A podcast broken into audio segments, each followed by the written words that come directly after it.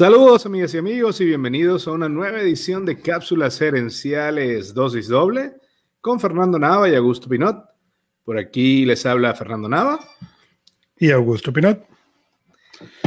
Este, Cápsulas Herenciales Dosis Doble es una evolución de mi programa de radio y podcast Cápsulas Herenciales, donde en breves cápsulas de cinco minutos trato de compartir información que te ayude a crecer como persona y como empresario. Eh, Augusto vio el programa, vio el, producto, le gustó, nos pusimos de acuerdo y ahora estamos haciendo cápsulas herenciales dosis doble, donde teóricamente era media hora, pero normalmente se ha vuelto una dosis cuádruple. Casi siempre va más o menos una hora el, programa, eh, donde compartimos con ustedes información que sea útil, que los ayude, que los ayude, como les dije, para crecer como empresarios y como personas. Todo el contenido en español. Ah, tenemos una orientación Ah, importante hacia, hacia los emigrantes latinos, pues ambos somos emigrantes eh, venezolanos. Augusto es escritor, coach gerencial, en su vida pasada fue abogado. Eh, eh, no sé si se escucha alrededor el, el, audio de fondo de mi casa, el, el burro. el trinar, el dulce trinar de los burros. En mi caso, Fernando Nava, múltiples años de experiencia en gerencia, He trabajado con marketing, he trabajado con también diseño de juegos de mesa, que es mi pasión. Y esperamos que la información que tenemos para ustedes pues sea muy útil. Así que sin más preámbulo, saludos Augusto. Buenas noches Fernando, ¿cómo andas? Muy bien, muy bien. Eh, estoy muy contento que logramos conseguir ambos eh, nuestros gorros navideños, ya que el tema es marketing navideño. Ah, debo, debo acotar que tu, tu, gorro tiene como múltiples puntos por encima del... o sea, es, eh, debo reconocer eh, que tu, gorro navideño es altamente superior al mío. No fue una competencia ni fue pensado como competencia, pero es importante contar que pareciera que el, espíritu navideño está con mi gorro. Yo diría que más bien la fuerza navideña está con tu gorro. La fuerza navideña. Sí, eso es correcto. Eh, muy bien, el tema esta semana en Cápsulas Gerenciales, en el podcast. Nos pueden conseguir en Facebook, en Instagram, en YouTube, en LinkedIn, uh, buscando Cápsulas Gerenciales. El tema esta semana es marketing navideño mayormente diseñado o dirigido a tiendas al detal, tiendas físicas. Eh, y en la semana hablamos de cuatro elementos. Vamos a ir hablando de cada uno, uno por uno. Eh, los cuatro elementos son el contexto emocional, la publicidad, la decoración y la gente. Eh, vamos a arrancar con el contexto emocional.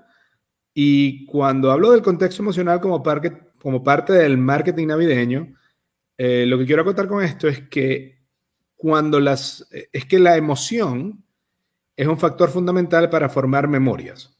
Ah, normalmente nosotros no recordamos no recordamos cuando vamos a la, cuando manejamos a la oficina, a menos que pase algo, un susto o algo muy bueno. Así que eh, la ausencia de emoción hace que las cosas se puedan olvidar. En Navidad, por default, la mayoría de la gente está en un ah, estado emocional alto.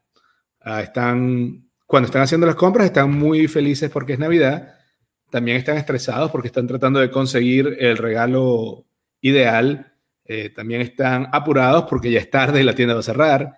Y en ese cóctel emocional es normalmente cuando vas a atender, vas a recibir a esos clientes. Eh, entonces, quizás ese es mi, primera, mi primer comentario y donde quiero que hablemos un poquito es tener en cuenta esa realidad. No, puede que te guste o no, pero esa es la realidad. Y una realidad, y esa realidad tiene dos caras.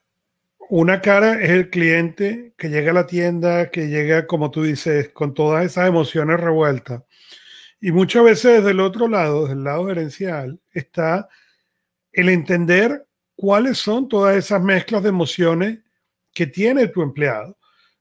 Que tiene tu empleado cuando va a recibir esta persona, que está al igual que el resto del mundo pensando en su presupuesto, en sus regalos, en los que le falten, los que ya consiguió, en las horas extras que a lo mejor le van a ayudar a completar esos regalos, etcétera. Entonces, hay, ambas caras son muy importantes, tan importante como entender quién es el cliente que viene y cómo podemos atenderlo, así como la perspectiva en la que está tu, tu empleado. Y este año eso es específicamente especial por todo lo que ha pasado, ¿no? Especialmente cuando hablamos de retail y hablamos de tiendas físicas, hay muchísima ansiedad porque a pesar de que el comercio electrónico, para bien o para mal, ha ido creciendo, ha ido subsistiendo bien, las tiendas físicas, en cambio, a nivel mundial, han sufrido mucho.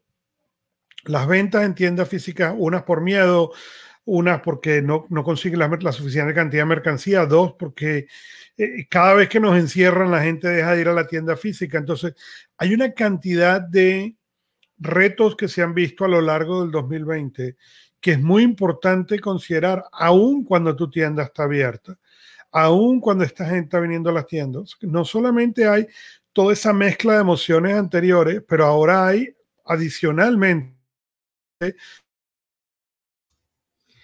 esta eh, mezcla sí, eh, es propia de... Sí, exacto. Eso es, digamos, un, un, eh, un lleva, hace el asunto emocional exponencialmente más alto y hace que, eh, bueno, precisamente la posibilidad de éxito sea muy grande o la de fracaso también amplifica la potencial reacción de tus clientes. Uh, en el capítulo, en la cápsula específica donde yo menciono la parte del concepto de la, del contexto emocional, yo cuento una, una experiencia propia y, y, y, estoy seguro que tú también tendrás alguna para compartir. En, el, en mi caso fue, uh, yo vivo en Bonaire, el Caribe holandés, aquí todo tiene que venir por, por, por un courier, o sea, no, no tenemos, cualquier cosa que yo pida se va a tardar al menos dos semanas. Uh, en una, eh, yo usaba un, un, servicio llamado Punto Mío. Y el representante acá, pues, sinceramente nunca fue que hizo un trabajo estelar. Pero yo iba y después de dos semanas más o menos llegaban mis paquetes. Venía un Halloween eh, y por teniendo en mente la, la, potencial, el potencial de un retraso, compramos el disfraz de mi hija menor como con cinco semanas de anticipación pasaron semana tras otra y cuando llegó la fecha no había llegado y después cuando ya era imposible tener el, el, disfraz aquí a, tiempo, ellos dicen, ah, no, hubo un error en, en, quien lo recibió en Miami por eso no ha llegado. Eh, pero no fue el error per se, sino que la posición de ellos en primer lugar fue, no, fue un error suyo, cliente.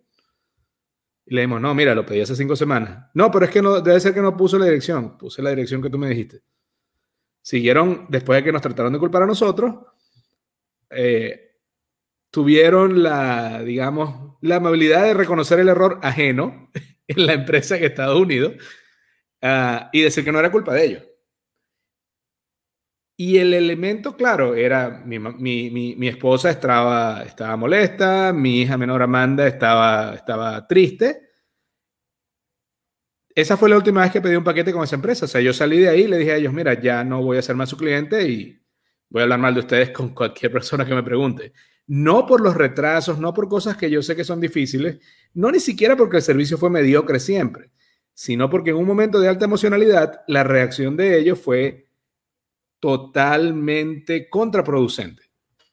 Eh, no sé si tienes alguna historia donde un elemento emocional haya hecho que haya sido mucho más duro al momento de evaluar bien o mal eh, a, un, a un proveedor. Sam Walton, el fundador de Walmart, de quien hemos hablado en el show, decía que él era el cliente pacífico, el que llegaba a hacer el servicio y podía esperar pacientemente a que la gente entendiera, que podía llegar a un restaurante y no armar alboroto y esperar con calma a que le dieran su mesa, sentarse en la mesa, esperar a que el mesero, mesera le diera servicio, que podía ir a, a un lugar a pedir servicio y pacientemente esperar sin quejarse. Y que la gente decía que él era sumamente paciente. Y Sam Walton decía, yo no soy paciente. Yo lo que estoy es eliminando negocios a los que no voy a volver. Y viendo a ver cómo van posteriormente a hacer mercadeo para yo hacerlo de, la manera contraria. y yo soy un poco del mismo modo, ¿no? Yo tiendo a enojarme poco, eh, pero tiendo a marcar sitios en los cuales simplemente no vuelvo, ¿no? El, por ejemplo, el lugar donde nosotros hacemos el servicio, o hacíamos el servicio, cuando nosotros nos mudamos a New Jersey, fuimos a hacer el servicio del carro en el dealer que estaba más cerca, eh, y el servicio fue defectuoso, por decirlo menos, pero para ponerlo peor, el, tenía que en el camino de Indiana a New Jersey me cayó una piedra en el carro, me rompió el vidrio, no pasa nada, había que cambiarlo y el cambio eh, estuvo mal puesto el vidrio y al estar mal puesto no queda, no reconoce el sensor de lluvia. Entonces primero dijeron que era el sensor de lluvia, pero no le iban a cambiar. Total, es que eh, nunca, de hecho, nunca lograron resolver el problema y la opción era venir a cambiar el vidrio nuevamente vuelvo a pagar su vidrio a cambiarlo. Con lo cual, yo entonces fui a otro, a otro dealer y me dijo, sí, yo le puedo cobrar simplemente por la reinstalación del vidrio y, y ya. Pero a ese dealer, dice, yo no voy a ir a armar scan, pero simplemente si alguien me pregunta, a ese dealer no. Eh, correcto, correcto. El mismo Sam Walton también decía eh, algo así como el verdadero jefe es el cliente. Él tiene el poder de despedirnos a todos con sencillamente comprar en otro lado. Em, el, elemento, por eso, el elemento emocional, de un lado o del otro, porque puede ser también al revés, cuando alguien, cuando una, empresa, un vendedor, un proveedor lo trata a uno bien, uno borra el precio casi de la cabeza, o por lo menos el precio baja mucho como factor. Eh, y, y al fin y al cabo, pues el precio tiene una parte importante para todos nosotros como, como emprendedores, ¿no? Entonces, eso, quiero solamente recalcar eso antes de pasar al segundo punto, es recuerda que hay un contexto emocional, recuerda que el cliente que va a llegar a tu tienda, que va a llegar normalmente en horas pico, que va a llegar tarde, después de haber pasado todo el día trabajando, ha vivido este año de corona, eh, tiene todas las angustias normales de que tiene que conseguir los regalos perfectos, a lo mejor quizá no le alcanza, está apurado, está estresado y además ahora, como dices tú, tiene que tener miedo por, el corona. Entonces, eh, teniendo eso claro, eh, es, mejor tener claro de antemano el campo en el que vas a desempeñarte. Eh, hay una, en el programa de Tom Bilyeu, estaban entrevistando a un emprendedor surafricano que se llama Buse, y él decía, si tú, mira, párate en el Empire State, te paras ahí y rézale a cualquiera sea tu, tu Dios. Dios, Buda, Alá, Yoda. Y diles, yo no creo en la ley de gravedad. Y te lanzas. Y te vas a dar cuenta que la ley de gravedad cree en ti. Entonces, el contexto emocional está ahí. No importa si tú estás de acuerdo o no, está ahí. Tenlo en mente, sobre todo, como tú decías, con respecto a tu equipo, que, vamos a hablar de ello también. Eh, vamos a pasar al segundo punto, que es la publicidad. En la publicidad, en la cápsula, en cápsulas gerenciales, en el podcast, eh, el martes de esta semana, eh, mis comentarios eran que la publicidad alrededor de la Navidad debe arrancar temprano. De hecho, el día después de Halloween, y nosotros arrancamos antes de Halloween ya. Eh, debes adaptar tus medios, evidentemente, Facebook, Instagram, todo, a que tenga algún motivo navideño. Debes tratar de que tu publicidad agregue, agregue valor. Es decir, muchos clientes, por ejemplo, a lo mejor están buscando desde ya qué comprar y si tú tienes un catálogo y se lo puedes hacer llegar a tu cliente antes que a las demás empresas, ahora tú tienes la ventaja de ser el primer jugador. Y por último, tratar de que la publicidad sea, interactiva. Eh, vamos entonces a hablar de esos cuatro elementos. En, arrancar temprano, como les dije, o sea, ya, de hecho, el día después de acción, de, el día después de, Halloween, ya prácticamente estamos hablando de Navidad. Todavía falta, por supuesto, el día de acción de gracias, pero dentro, digamos, dentro del ritmo de compra y del ritmo dentro de la cabeza del vendedor, ya estamos en Navidad. Porque por más que el día de acción de gracias es una festividad muy grande, no es una festividad que involucre eh, regalos, mayores compras. Así que no, es que no vas a hablar de acción de, acción de gracias, pero a menos que tú vendas comida, no le veo mucha ganancia ahí, sino que trata de vender lo que sea que tú vendes. Arrancando ya.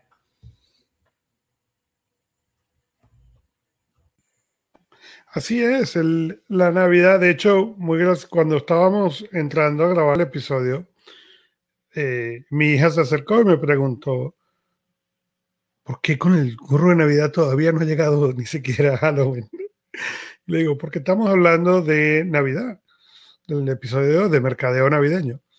Me dice, sí, pero ¿por qué todavía? Le digo, bueno, porque esa es la diferencia entre el consumidor y el vendedor. Y para mucha gente es muy complejo entender la diferencia de esas dos cosas. Y es muy complejo verlo, pero y la gente se empieza a quejar. En dos semanas o una semana se van a empezar a quejar. Ya tienen las cosas de Navidad fuera, pero la realidad es que desde el punto de vista gerencial, desde el punto de vista del cliente, si para este momento tú no sabes cuáles son los productos, los inventarios y tu expectativa de ventas, estás en problema. Sí, correcto. De hecho, lo estamos haciendo ahorita, pero el, año que viene, cuando volvamos a hablar de marketing de Navidad, probablemente hablemos en septiembre. Porque una de las cosas que vamos a hablar ahorita es tips de, publicidad, pero otras son tips de decoración. ¿De qué me sirven los tips de decoración a ti, empresario, dueño de una tienda, el, 10 de diciembre? ¿Qué vas a hacer con eso? Eh, eh, entonces, por eso es precisamente como lo dices tú, el, eh, tendemos a ver la mayoría de los ciclos desde el lado del cliente. Y no entendemos, pero ¿cuál es el apuro? Bueno, el apuro es que para que tú veas lo que tú estás viendo de decoración, de publicidad, etcétera, yo tengo que hacerlo dos a tres meses antes. Em, uno de los elementos de la publicidad, como hablaba, el valor agregado. Tu cliente lo que está buscando es el, el bueno, si sabes cómo agregar valor a tu cliente, lo mejor. Una de las cosas que tu cliente está buscando es encontrar el regalo ideal. Así que si tienes un catálogo de tus productos de Navidad e incluso la posibilidad de, apartarlo, eh, también puedes hacer un evento con tus clientes más importantes, el Pareto, el 20% de tus clientes más importantes, y, y con ellos haces un evento en octubre donde les muestras lo que tú vas a traer y más nadie lo ha visto. Y ahí estás dando doble valor. Uno, ya esos clientes saben lo que tú vas a traer. Eh, Dos, esos clientes, eh, en la mente de esos clientes, tú fuiste el primer jugador, tú hiciste la primera movida y tienes esa ventaja ahora. Em, y, y, tres, ahora ese cliente te ve con otros ojos. Para ese cliente, eh, ya tú le estás resolviendo el problema. Ahora el que ven atrás tiene que trabajar muy duro para desplazarte. Así es, y, Mervin está diciendo en el, chat, efectivamente, así es, ya hay que hacer, hay que tratar a esta gente importante, hay que, hay que, hay que invitarlos temprano, ¿no? Eh, gracias por, participar y estar activo el día de hoy. saludos a Mervin también, es verdad, y, es muy sencillo, así es. Aparte que cuando tú invitas al cliente y el cliente ve que son un grupo pequeño, ese cliente se va a sentir bien Así que tiene ventajas por todos lados. Otro de los elementos que hablé, por supuesto, en este me voy a extender porque tiene que ver con adaptar lo que estamos haciendo hoy con nuestros sombreros de Navidad. Eh, yo pude fácilmente haberme puesto el de Halloween, porque es Halloween, pero una vez más el, tema es Navidad. Eh, y el cuarto elemento tiene que ver con la parte interactiva, que es, eh, por supuesto que lo más importante normalmente en cualquier campaña publicitaria en medios sociales es el engagement. No, sí, los views, los likes son interesantes, pero cuando la gente interactúa contigo, tú sabes que has, llegado a otro nivel con esa gente. Ah, por ejemplo, una vez más, aquí tenemos eh, el caso de que Mervin esté participando con nosotros. Es muy importante para, para mí, porque veo que es alguien que está acompañándonos durante esta sesión. Una de las maneras de hacer estas cosas interactivas es sencillamente hacer preguntas. Eh, en, el, en el Instagram y en el Facebook de Cápsulas Gerenciales, yo puse la pregunta de cuál es tu especial de Navidad o película de Navidad favorita. Así que se lo pregunto a los que están escuchando. Si quieren, comenten la respuesta. Mervin, ya que sabemos que estás ahí, dinos cuál es tu, tu, eh, película o programa de televisión y saludos a Tabita. Eh, Augusto, ¿y cuál es tu película favorita o especial favorito de Navidad? Yo me imagino que Die Hard, duro de matar, no cuenta, ¿verdad? Es, ese es un gran debate. De hecho, por eso lo mencioné. Te cuento que es un gran debate, porque la película salió en agosto. Yo lo investigué y todo. La película salió en agosto, pero durante la primera vez que salió, pero durante las décadas que han pasado ya desde que salió, se ha vuelto un clásico de Navidad y hay mucha gente que dice que, que esa película es una película navideña y, y hay otra gente que dice que no solo es una película navideña, sino que Die Hard y Home Alone son la misma película. De cierto modo son. Probablemente Home Alone es la que yo más disfruté hacia niño, como niño, más inclusive que Die Hard. Pero Die Hard, sin duda, duro de matarlo, traigo como, como chiste, como gracia, ¿no? Pero probablemente mi película es Home Alone, a pesar del, de la gran disputa si es o no es una película navideña. Eh, mi, yo puse ahí mi favorita, por eso lo, lo puse en el, en el, Instagram cuando puse esa, esa, imagen. Es el especial de Navidad de, de. Se llama Una Navidad de Siggy, dura 30 minutos, está en, en YouTube. Eh, es muy sencillo, es, eh, pero claro, me recuerda. aquí alguien ya respondió, pero dijo que sí, que es duro de matar. Pero esa película a mí me lleva hacia, hacia la infancia, de calle, de calle me lleva a la infancia. Así que yo, eso yo no había escuchado Siggy en más años de lo que voy a reconocer. Eh, bueno, porque tú veas, esa, y yo todavía la sigo viendo todos los diciembre. Eh, pero esas son partes de la interacción. Por ejemplo, tú puedes preguntarle a tu audiencia eh, ¿cuál, es tu, cuál es el plato navideño que más te gusta. Uh, puedes preguntarle si prefieren el árbol de Navidad natural o artificial lo que sea que tú preguntes, tú estás uh, dando la oportunidad de que la gente participe y al hacer esto están haciendo la publicidad suya también. E, empieza a ser, eh, el, em, empieza a haber una vibra distinta. No es yo te hablo a ti, tú me oyes. No, estamos teniendo una conversación.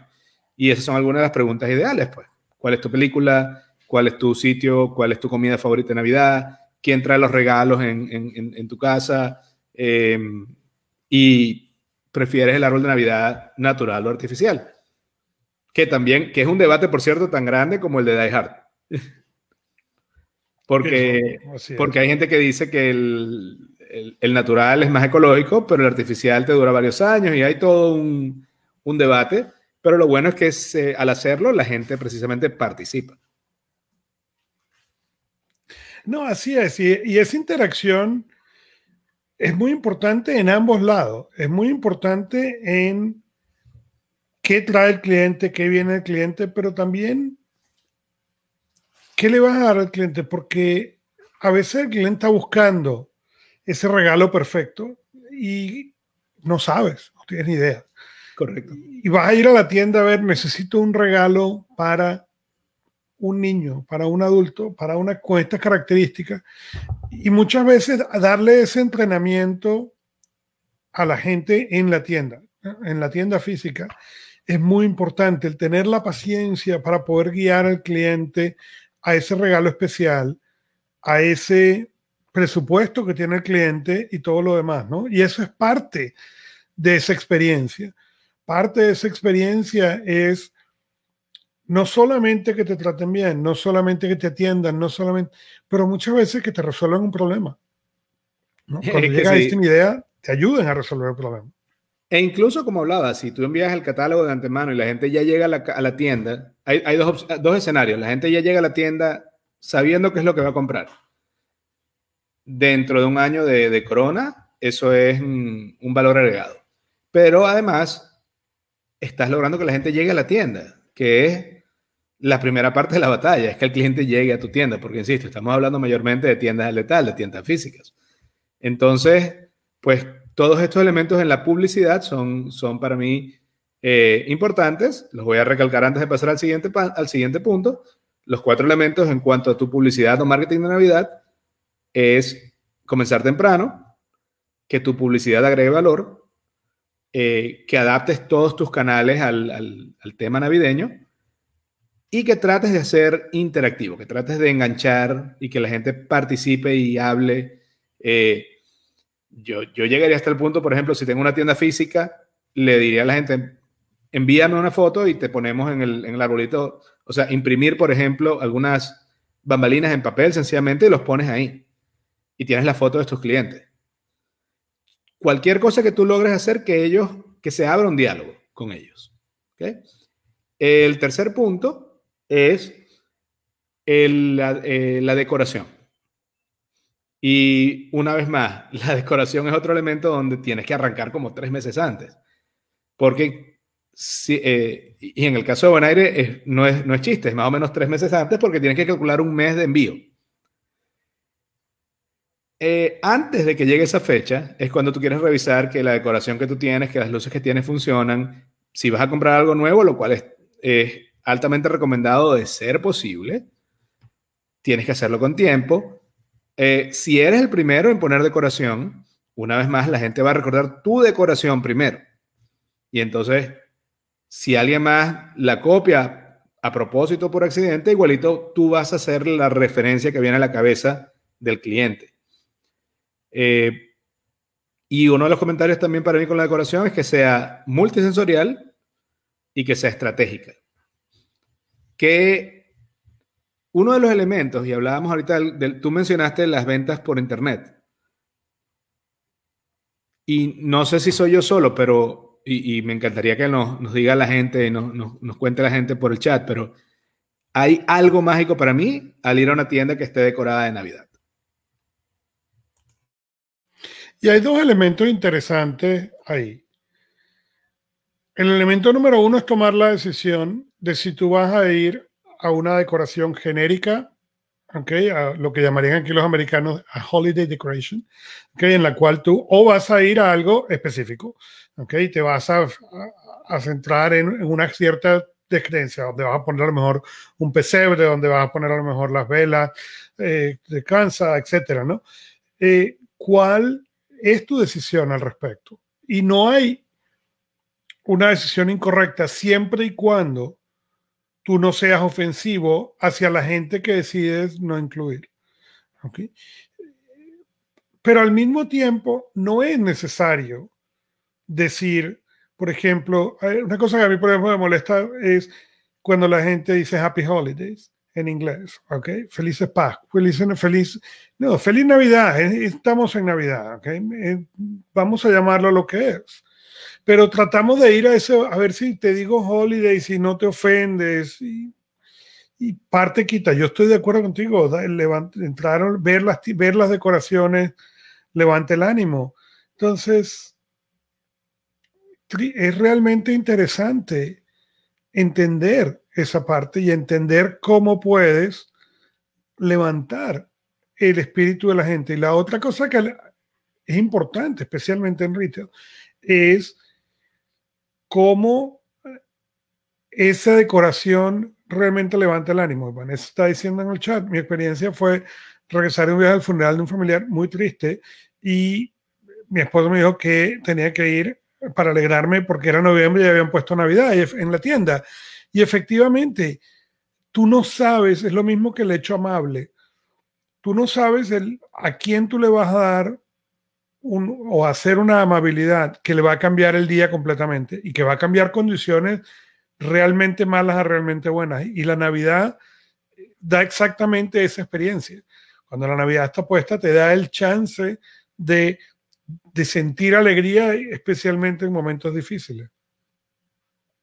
Y, con la parte del PC, del political correctness, de más que todo en Estados Unidos, porque sinceramente no es un, no es un problema que se perciba tanto fuera de Estados Unidos. Ah, para mí siempre ha sido, quizás estoy, eh, quizás estoy gastando de más, pero si tienes siete u ocho diferentes creencias navideñas, ponlas todas.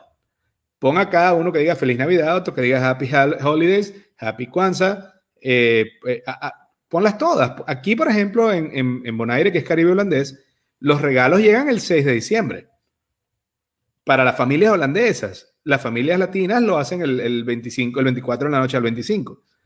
Eh, yo creo, eh, eh, mientras no ofendas al que excluyes, pero incluso más, más, allá, si no lo excluyes, sino que dices sencillamente, vamos a estar claros, esta es una época que va más o menos desde principios de diciembre hasta mediados de enero, donde colectivamente como mundo, a raíz de todos nuestros eh, raíces filosóficas y religiosas, nos sentimos con el derecho a ser felices y dar regalos. Entonces, encontrémonos ahí, encontrémonos en lo que, en lo que estamos todos de acuerdo, que es que está muy bien tener una temporada donde nos damos el permiso de ser feliz y dar regalos. Eh, ahora, vamos a estar claros, por ejemplo, si tú tienes una tienda que mayormente atiende holandeses, pues no dejes de poner, eh, eh, hablar de Sinterklaas. Pero si tienes una tienda que, habla mayormente, que es mayormente población latina, pues pone Feliz Navidad. No, una cosa no elimina la otra. Solo que la decoración, y eso lo menciono en la cápsula del, miércoles, de ayer, uh, ten claro quién es la gente que viene a tu tienda. O sea, no pongas la decoración que te gusta a ti como dueño de la tienda, ni la decoración que le gusta a los empleados de la tienda y los demás que se vayan, ¿no? No, no. Eh, los empleados tienen que estar presentes, tienen que sentirse que la decoración es de ellos. estás en mute ahorita. Eh, los empleados tienen que sentir que la decoración es de ellos, pero el cliente es el que compra. Por eso digo, pon ambas, la de los clientes y el dueño y de la gente que viene. Y la música, por ejemplo, es lo mismo. Yo, yo lo menciono ahí. por eso hablo de que la publicidad en tu tienda debe ser multisensorial. Debes tener visualmente eh, Feliz Navidad, Bon Pascu, Merry Christmas, eh, lo que tú quieras. Pero ten también los olores. Entonces puedes tener canela, chocolate, olor a pino, olor a galletas. Eh, hablando de olor a galletas, puedes tener galletas de Navidad ahí para que la gente las coma. Y entonces ahora también tienes el gusto. Y ten música pero ten música de Navidad que refleje los gustos de, tus clientes. Eh, si, por ejemplo, a ti lo que te gusta es el heavy metal y, vas a poner Metallica, pues ocho horas al día en la tienda en Navidad, va a haber una disonancia cognitiva. No tengo nada contra Metallica, pero una vez más, al fin y al cabo lo que queremos es que nuestro cliente sea feliz y compre, porque de eso vivimos. Así es. Em, un elemento que también mencioné en la decoración es que la decoración debe ser estratégica. Ah, en este sentido, hay dos elementos y siempre menciono, cuando hablo de esto, menciono los restaurantes con el menú. Ah, en muchos sitios, digamos, de comida, no, por supuesto, no estoy hablando de restaurantes ah, muy, muy caros, estoy hablando de restaurantes comunes suelen poner, la foto que suelen poner es la del plato que tenga mayor margen. No la del plato más caro, la del plato que te genera más dinero por, cada vez que lo vendes. Ah, en la tienda puede ocurrir lo mismo. Trata, trata de armar tu decoración de manera que la gente pase más tiempo en el área donde tienes los productos que te generan más margen. Porque al, final y al, fin y al cabo eso se va a traducir en, en más ganancias para ti. Eh, otro elemento de decoración para mí importante es, ah, especialmente este año, la mayoría de las tiendas tienen una zona de sanitización, donde tienes el, gel antibacterial, las toallas, etc. Eh, yo creo que jamás en la historia habías tenido tanta certeza de que la gente iba a pasar por un punto específico de tu tienda. Entonces, por Dios, aprovechalo, porque es seguro que van a tener que parar ahí y es seguro que van a ver lo que sea que tú pongas ahí. Así que tienes que aprovechar ese sitio. Y el último comentario que yo tenía respecto a decoración es que tengas algún área infantil, porque cuando a veces uno va a comprar cosas para familiares y va con los chamos, sin, por ejemplo, la tienda que mencionaba Vanessa, Coiman, es la ferretería más grande aquí, es como ver un ferreto total, es una tienda grande aquí en Bonaire, cuando lo decoran es muy bonito, y ellos tienen un área con un sofá, con un televisor y ponen películas de Navidad en ese momento. Entonces, si yo voy con mis hijas y ellas no quieren dar vueltas conmigo buscando tuercas de media, lo cual no es aparentemente para las niñas no es tan entretenido como para mí, eh, se pueden sentar a ver la película. Y entonces yo como cliente termino comprando mucho más de lo que iba a comprar porque no estoy con el estrés de que, hey papi, me quiero ir. Esos son algunos de los elementos. Ese es un punto importante, así como tú decías, el chocolate caliente o de la galleta. Igualmente entender cuál es el flujo de la tienda, porque a pesar de que la tienda se diseñe de una manera, al final del día es el cliente el que define el flujo. Y si tú no prestas atención, puedes perder oportunidades de lugares donde la gente tiende a concentrarse, que son los puntos más importantes para poner, como tú dices, esos productos de mayor margen. Eso es, eso es correcto. De hecho, hay algunas empresas que ofrecen una tecnología donde le ponen a los, a los maniquíes, normalmente se dan a los maniquíes, como unos sensores de movimiento y hacen la medición por X cantidad de días y después te dicen, mira, cuando la gente viene acá, estos son los puntos donde la gente pasa más tiempo, para y mira. Eh, así que estas son las áreas donde, donde puedes ganar más dinero. Así es, y son cosas bien importantes. Son, son todos detalles y detalles que son muy importantes prestarles atención porque a pesar de que son cosas sencillas, realmente hacen una diferencia. El, y bueno, ya con eso pues voy a recalcar los puntos de la que hablábamos de la decoración. Lo primero es, habíamos hablado ya de arrancar temprano para que tu tienda sea la primera en estar decorada, de manera que los demás que vengan después pues se copiaron de ti. que sea estratégica, trata de que la gente esté donde tú quieres que estén eh, y que en ese sitio tengas la mercancía que te dé más valor, que te genere mayor profit, ah, no pierdas la oportunidad de hacer, de intervenir de manera navideña el área de sanitización donde tienes las, eh, el, antibacterial. Incluso, de hecho, eh, yo mencionaba en la cápsula de ayer, si, si yo tengo una tienda física, yo compraría mascarillas con temas navideños para mi personal. Estoy protegiendo a mi personal pero estoy seguro que habrá gente que me diga, hey, yo quiero comprar la máscara. Porque la máscara en este momento es una extensión de tu identidad. Al principio era algo muy extraño, pero cada vez más se ha vuelto una extensión de, tu identidad. Y pues que sea multisensorial, olor, sabor, música, etcétera. Como esto dices tú. Eh, eh, sí, tu máscara eh, solo le falta el efecto de sonido para ser perfecta para la época de corona. y bueno, tener un área infantil. Tiene el efecto de sonido. Cabe acotar, no sé si lo has visto, hay un especial navideño de Star Wars. Eh, del cual George Lucas dijo que si él pudiera compraría todas las copias y lo quemaría. Mira, yo te puedo decir que yo lo tengo puesto en el calendario para verlo y que a lo mejor sobrepasa Home Alone. Yo lo vi. Pero bueno, esos son los puntos de decoración. Y ahora vamos a un punto que tú estabas tocando al principio, eh, lo dejé al final, que es la gente, la gente de tu tienda.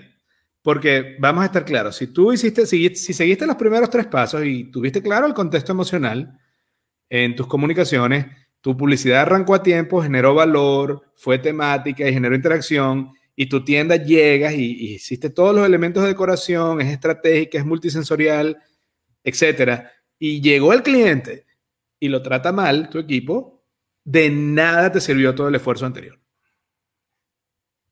Y tú, pues muy sabiamente lo mencionaste desde el principio, la gente que trabaja en tu tienda no son, no son, no son marcianos, no son extraterrestres. Ellos también están sintiendo todo el mismo estrés y todo el mismo cóctel emocional que sienten tus clientes. Eh, con la diferencia de que muchos de tus clientes no trabajan en venta al letal.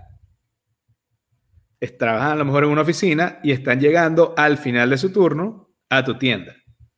Léase, están llegando al momento donde tu equipo ya lleva ocho horas ahí. Y ahora, en esa hora extra que abriste, a lo mejor, en esas dos horas quizás, es cuando vas a recibir más gente que está más tensa, más cansada, más estresada, y es cuando tu equipo está si no lo planificas, más cansado. Así es, y esa parte son cosas que hay que tener mucho cuidado en muchos sentidos, ¿no? Así como entendemos que le vamos a pedir a la gente de más, entendemos que le vamos a pedir más de lo normal, también es importante tratar de compensar y de ayudarlos para que puedan rendir esos tiempos de más de buen humor, en, que sientan que vale la pena. En mi experiencia, mientras el empleado siente que vale la pena, el empleado va a la milla adicional. El problema es cuando el empleado pierde esa conexión. y es curioso porque hablamos de Pareto antes cuando hablábamos de invitar a tus clientes más importantes.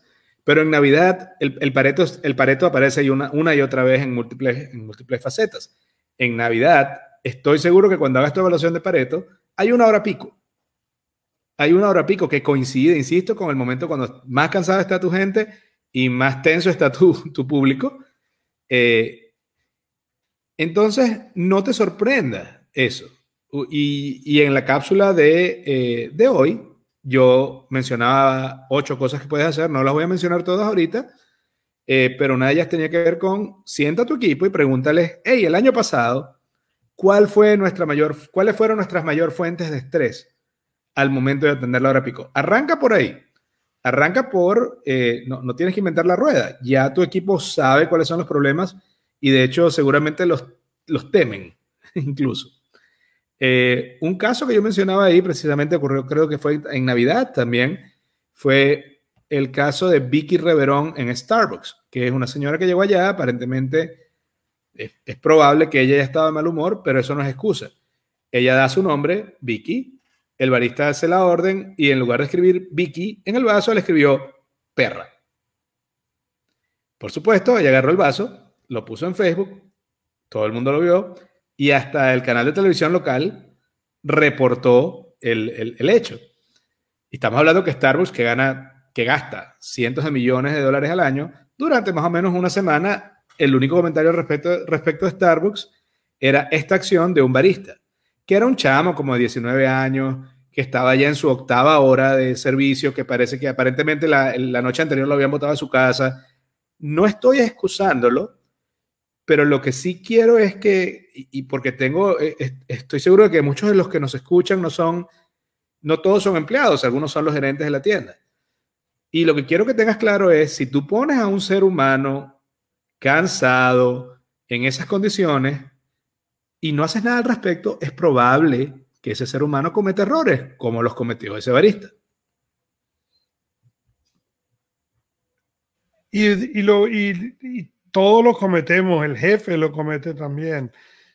Pero lo importante, hay dos partes con el error.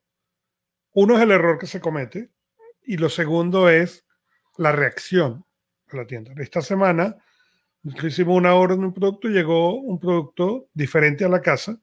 El empaque es verde, igual que el producto que debió haber llegado, ¿okay? pero es un producto distinto. ¿okay? Yo llamé la tienda y les digo, recibí esto que no es. Eh, entonces, la respuesta fue, un momento, déjeme chequear su orden. Chequearon la orden, me dice, efectivamente, usted debió haber recibido este producto. Le digo, eso no fue lo que recibí. No hay problema. Nosotros le vamos a enviar una etiqueta para que pueda enviarnos estos seis de vuelta, pero de una vez le estamos enviando el producto correcto para que le, le va a llegar lo más pronto que podamos recibirlo. Esa reacción es una reacción en la cual el cliente entiende es un error humano y no pasa nada. El problema es que también lo he vivido en la reacción en la cual la tienda ahora te dice nosotros no cometemos errores. No cometerán errores, pero esto no es producto, ¿no? O, o la gente te dice, bueno, eh, devuélvanos el producto y cuando nosotros recibamos el producto, entonces le volvemos a enviar el suyo. Donde, donde te están diciendo veladamente ladrón. Correcto. Entonces, es muy importante también esa reacción de cómo respondemos a esos errores, porque esos errores pueden salvar la relación, la reacción puede salvar la relación o la reacción puede acabar con la relación sin ninguna solución.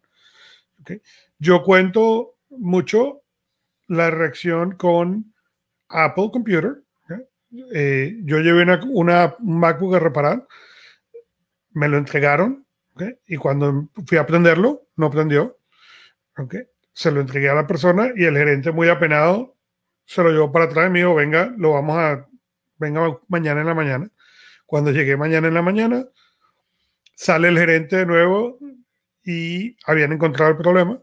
El problema era que cuando conectaron las bases, las, las tarjetas las conectaron al revés y quemaron la computadora.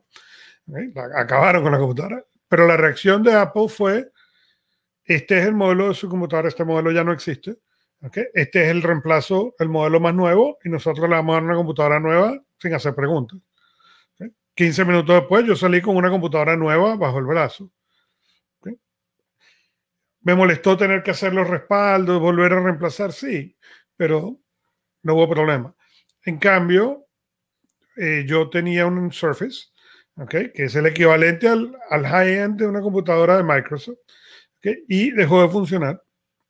Fui a la tienda de Microsoft y Microsoft me dijo, sí, efectivamente el disco duro de esta máquina está muerto, pero nosotros no hacemos nada. Pónganla en la basura y si quieren le podemos vender otra. Sí, eh, esas reacciones eh, es curioso porque Vale decir que tengo dos Macs y no tengo PC. Y ninguna Surface.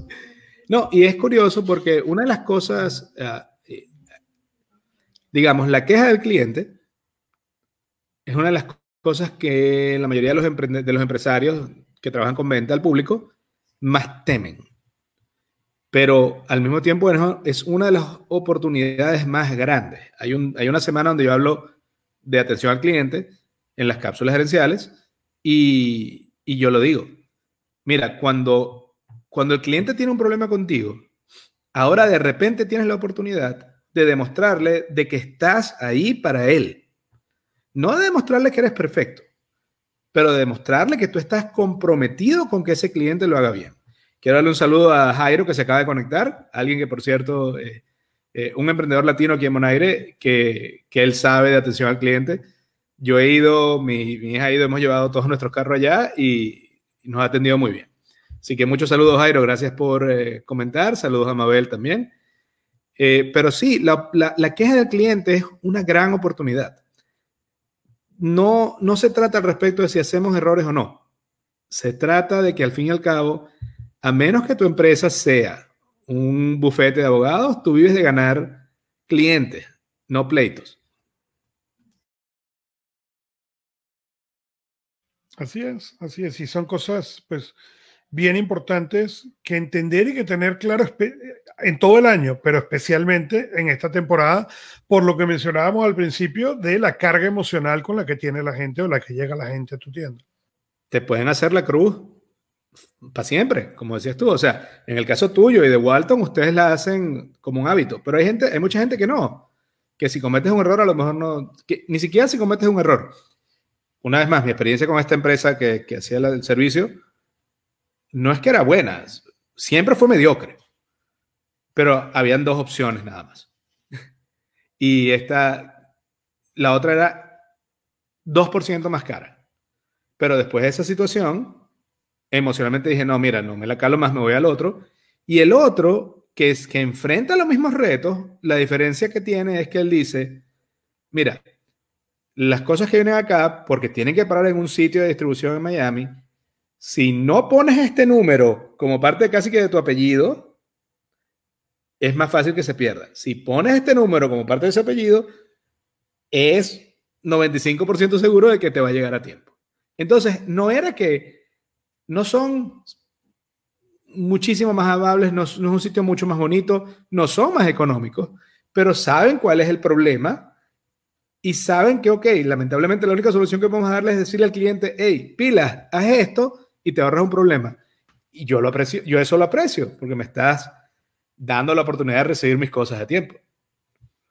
Pero, pero precisamente con la parte de la gente, una de las cosas que yo le digo mucho ah, cuando hablo con gerentes, no sé si te ha ocurrido, la mayoría de los dueños de negocio, cuando les pregunto por su equipo, me dicen que es su equipo es genial y su equipo es, la razón por la que su empresa está tan bien. Y cuando luego les hago la pregunta de que, cuál es, que qué bueno, qué estrategia de reconocimiento utiliza. Ahí se acaba, ahí se acaba el, diálogo. Yo trabajo mucho con equipos de venta. Eh, trabajo mucho con emprendedores y empresarios con equipos de venta. Y una de las cosas que para mí siempre es interesante los presupuestos. Y es una discusión que tengo regularmente con, con, los empresarios. yo entiendo que cuando tú generas un proyecto, haces un presupuesto y calculas gastos en caso de ese presupuesto. Pero yo siempre digo, cuando los números de venta superan el, el número estimado en el presupuesto, ese adicional siempre tiene que ser reconocido. Y normalmente el empresario tiende a pensar en ese adicional como ganancia adicional y pierde la oportunidad del reconocimiento. Y lo que se pierde con eso no es la oportunidad del reconocimiento. Lo que se tiende a perder con eso es la oportunidad de que el vendedor la próxima vez vaya más allá de lo que necesita ir. Pierdes el performance futuro. Pierdes el performance futuro de vendedor. Una de las cosas que yo menciono en la cápsula que salió hoy es que también, mira, en esas horas, pon obligatoriamente que cada quien, en la hora pico, cada quien tiene que agarrar por lo menos dos breaks de 10 minutos. Pon dos personas extra para atender ahí. Pon una mesa aparte solamente para los empleados donde tienen café, chocolate, té. Consiéntelos, consiéntelos. En el caso de, de, Estados Unidos, mira, quienes de aquí no tienen comerse su casa, yo te pago el Uber, porque sé que vas a salir más tarde. No te enrolles por eso, yo, la empresa, te va a pagar el Uber. Todas las noches, después de un día duro de trabajo, pasas cinco minutos ahí, les das las gracias, celebra, mira, qué bueno, gracias.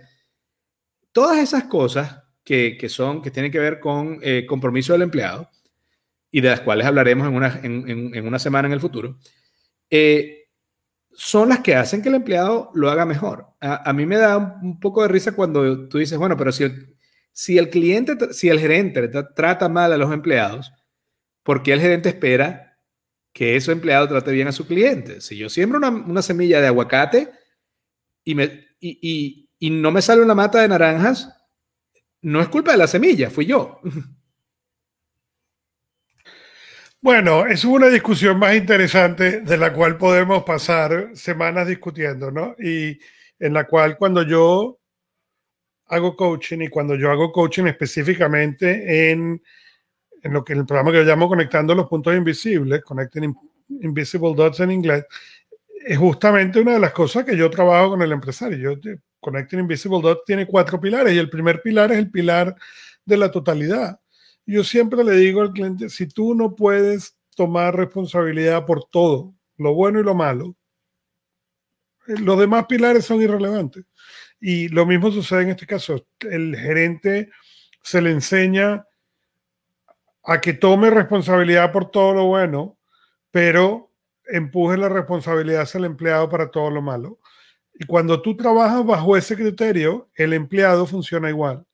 Toma mérito por lo que puede tomar mérito y busca cómo empujar el mérito hacia algún otro lado. Y el resultado de eso siempre es una torta. Es que lo curioso es tal cual. En ese caso, el, empleado, cuando se siente en ese ambiente, busca culpar al cliente. Y a veces lo hace en su cara. Como decías tú, ¿no? Bueno, eh, eh, su máquina se dañó, compre otra. En, mi caso me decían, no, es que tú lo pediste muy, no lo pediste a tiempo. Yo, pero ya va, ni siquiera has revisado qué pasó. Eh, y, es así. Yo tomo, yo tomo una marca de café, yo tomo un espresso, ¿ok? Yo tengo 14 años tomando Nespresso, cosa que no sabía, me lo dijeron ellos. ¿Ok? Y me lo dijeron cuando mi máquina de café se echó a perder. Yo llamé por teléfono, servicio al cliente, y eso fue, ahora son más de 14 años.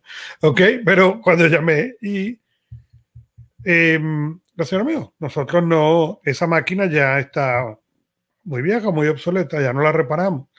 ¿Okay? Déjeme ver qué puedo ofrecer. Me ponen, espera, hasta ahora todo está bien regresa y me dice, wow, usted tiene 14 años como cliente de nosotros. Entonces, lamentablemente no podemos repararle su máquina porque ya es una máquina obsoleta, pero podemos hacer dos cosas. Número uno, le vamos a mandar una máquina mientras usted resuelve su problema, que la cual no tiene costo. Y lo segundo es, le vamos a dar un descuento si usted quiere comprar una máquina nueva directa con nosotros. El costo para la compañía para ese tipo de cosas es muy bajo, pero el costo de mantener al cliente contento es muy alto. ¿Por qué? Porque después de eso, nosotros nunca, no, voy a decir nunca, pero a menos que ellos cambien esa actitud, es un cliente en el cual yo le sigo comprando todos los meses muy contento. Correcto, correcto. Y, y eso es lo, lo curioso. una vez más, no, no es rocket science para mí, pero tiene que ver mucho con tener, en, tener siempre en, eh, presente el elemento humano. Ah, si tú eres el gerente, seamos sinceros, tú casi, a menos que sea una empresa casi que unipersonal, si tú eres el gerente, tú casi nunca atiendes público. Es decir, alguien más lo atiende por ti. Si tú quieres que esa gente atienda bien a, tu cliente, tú los atiendes bien a ellos. Y si tú sabes que hay una, hay, e, es como decir en el basquetbol el, cuarto cuarto. O sea, si tú sabes que ahí, que es cuando se, es el todo nada y va a haber mucha presión, tú entrenas a tu equipo para que pueda encarar ese reto y superarlo. Ahora, si, si sencillamente esperas que por magia navideña eh, tus, tus, eh, tus empleados que están estresados y, y, bajo mucha presión lo hagan bien, no sé. Yo muchas veces he escuchado que la esperanza es una mala estrategia. La esperanza es una mala estrategia. Eh, esos son los cuatro elementos eh, que estuvimos hablando esta semana en cápsulas gerenciales. De nuevo, cápsulas gerenciales comenzó como un programa de radio aquí en Bonaire, uh, con la idea de dar información que ayudara a los inmigrantes latinos y por eso la información es siempre en español y es información de cómo hacer que tu negocio, tú como empresario y tú como persona, eh, crezcan y tengan una vida más feliz. Uh, pueden conseguirnos, estamos en podcast como cápsulas gerenciales. Este particularmente está en cápsulas gerenciales dosis doble. Eh, estamos también en YouTube, tenemos el canal en YouTube, estamos en Facebook e Instagram. Y una vez más, para recalcar, los cuatro elementos claves para mí dentro del marketing navideño. Contexto emocional. Ten, presente que tus empleados y tus clientes van a estar en un momento emocional delicado. A publicidad, arranca temprano, sé temático, eh, agrega valor y que sea interactivo. Decoración, que sea estratégica, que sea multisensorial y, que tengas por lo menos un área, ah, también arranca temprano, y que tengas un área para que los niños se entretengan y los padres, que son los que gastan, puedan pasar más tiempo tranquilos en tu tienda. Y con respecto a tu gente, de nada vale lo anterior si, si no tratas bien a tu equipo. Y tú sabes que tu equipo, como decimos en Venezuela, va a pasar roncha a esa hora. Es un hecho.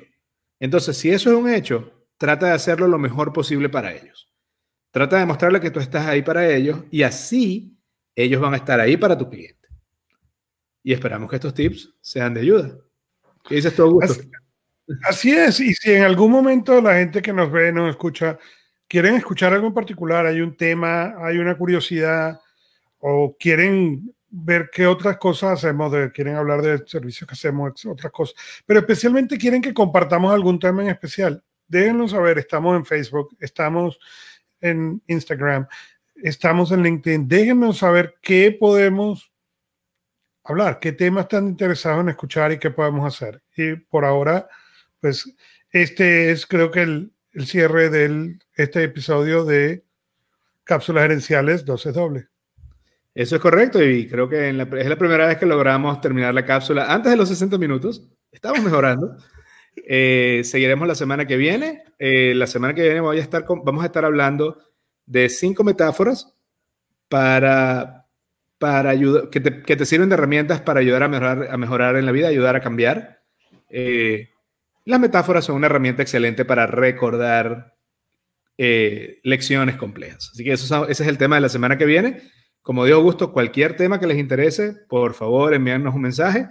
A mí particularmente, yo, estoy, yo, yo necesito que Augusto eh, me ayude a hacer una semana completa acerca de ventas, porque de ese material específico no he, no he creado todavía ninguna cápsula y es un tema vital. Pues con mucho gusto crearemos las cápsulas de ventas y, y pues seguimos, seguimos aquí y gracias y hasta la próxima semana. Hasta luego.